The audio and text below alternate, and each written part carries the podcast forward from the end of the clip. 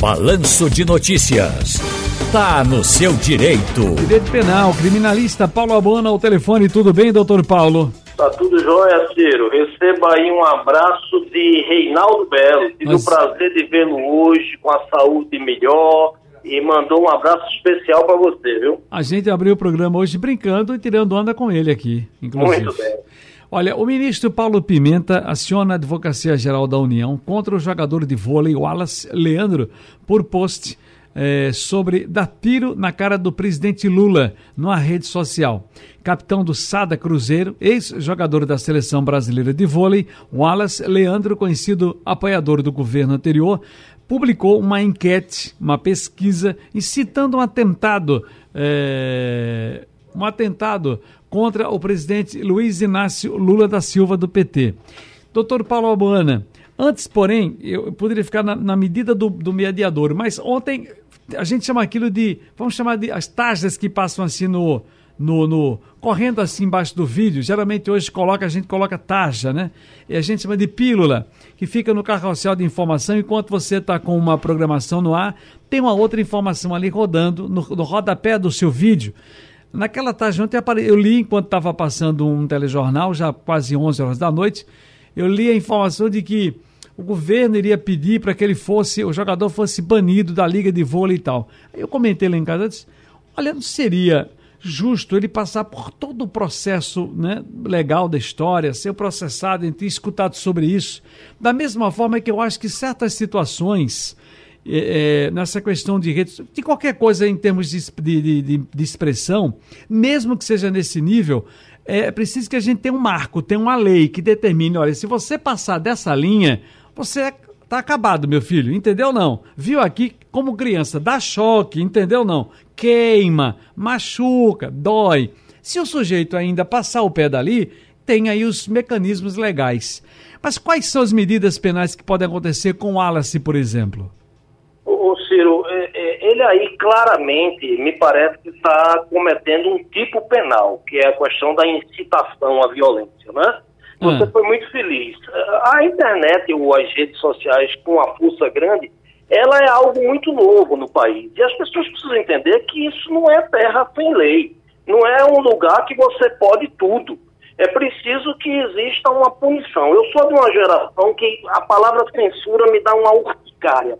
Quando fala em regulação de mídias, seja governo Bolsonaro, governo Lula, governo A, governo B, eu chego a tremer com medo disso. Eu sou mais pela punição. Sujeito desse, ele tem que pagar no rigor da lei, sofrer uma indenização que pese no seu bolso quando cabível na questão do dano moral, para que isso sirva de exemplo, porque se você é um cara público, um cara do mundo como ele, é mais grave ainda do que um anônimo. Então, nós estamos vivendo um momento, Ciro, que a, a gente vai, vai vivendo de, de responsabilidades em cima de responsabilidades.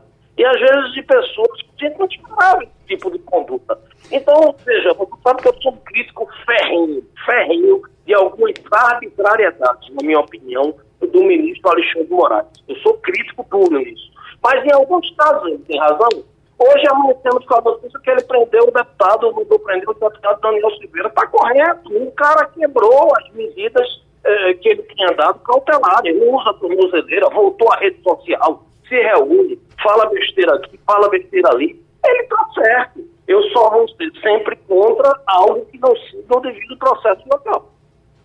Ah, qual a saída então para tais situações que vêm se repetindo nas redes? Quais são os limites para a liberdade de expressão e incitação ao crime? Onde é que está uma coisa, onde, é começa, onde termina uma coisa e começa a outra? A, a, a, linha é muito tênue, Ciro. É muito difícil essa análise. Essa análise tem que ser como é o princípio do direito penal. É, individualização da conduta de cada um. Ciro Bezerra postou alguma coisa. O que ele postou ofendeu quem, como, incitou violência, atentou contra a democracia, é ato de terrorismo, não é? Aí, a partir daquela conduta individualizada do elemento, aí você bota a punição cabível. A linha é muito tênue. Agora, veja, eu sou absolutamente a favor de que não se pode, sob hipótese alguma, deixar impune determinadas situações. A punição tem que vir, tem que vir da forma mais dura. Caso desse jogador, você disse, vai ser banido do esporte.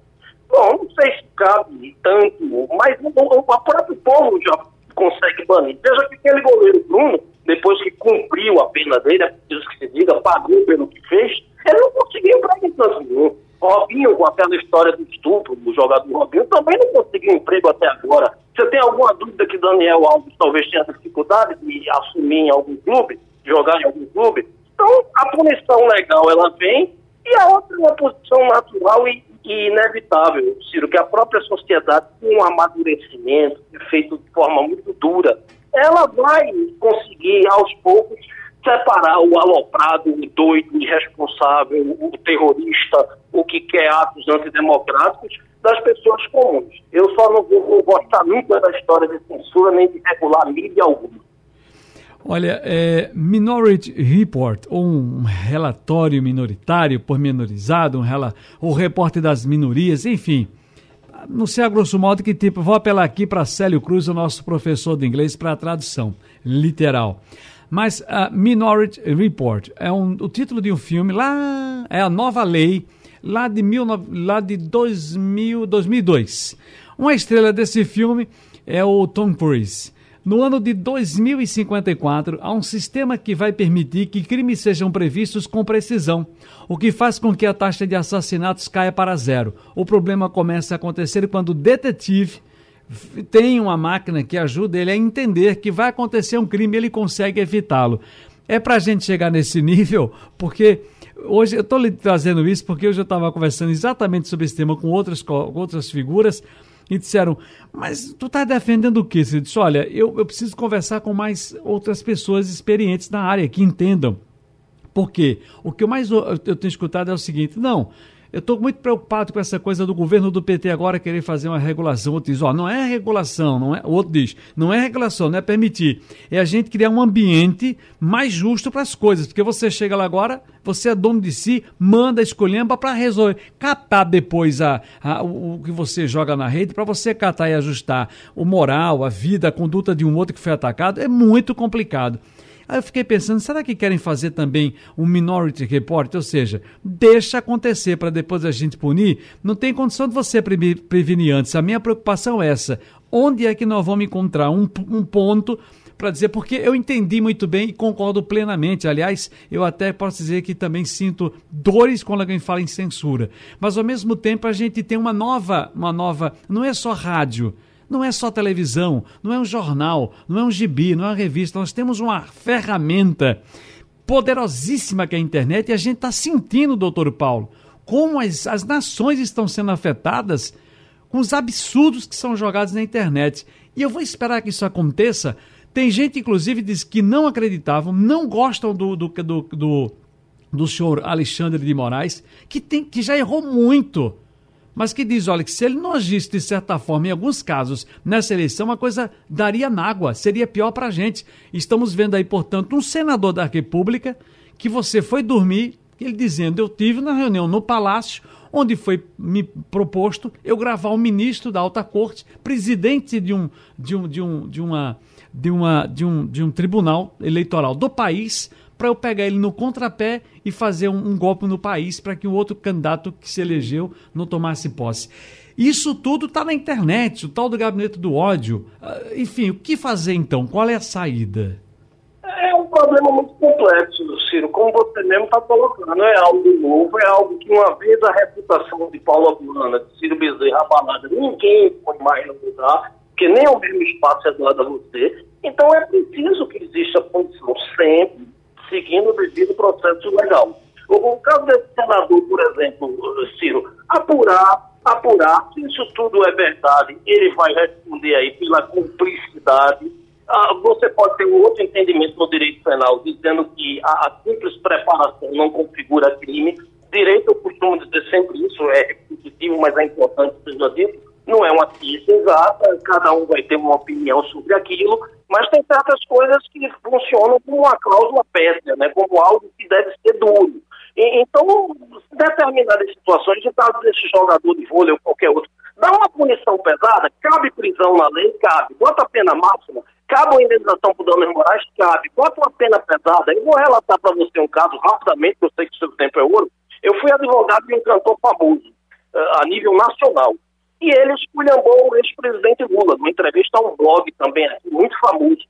E, e, o que é que terminou nisso? Terminou uma reportação. Ele fez uma carta, porque tecnicamente eu poderia ir por esse caminho.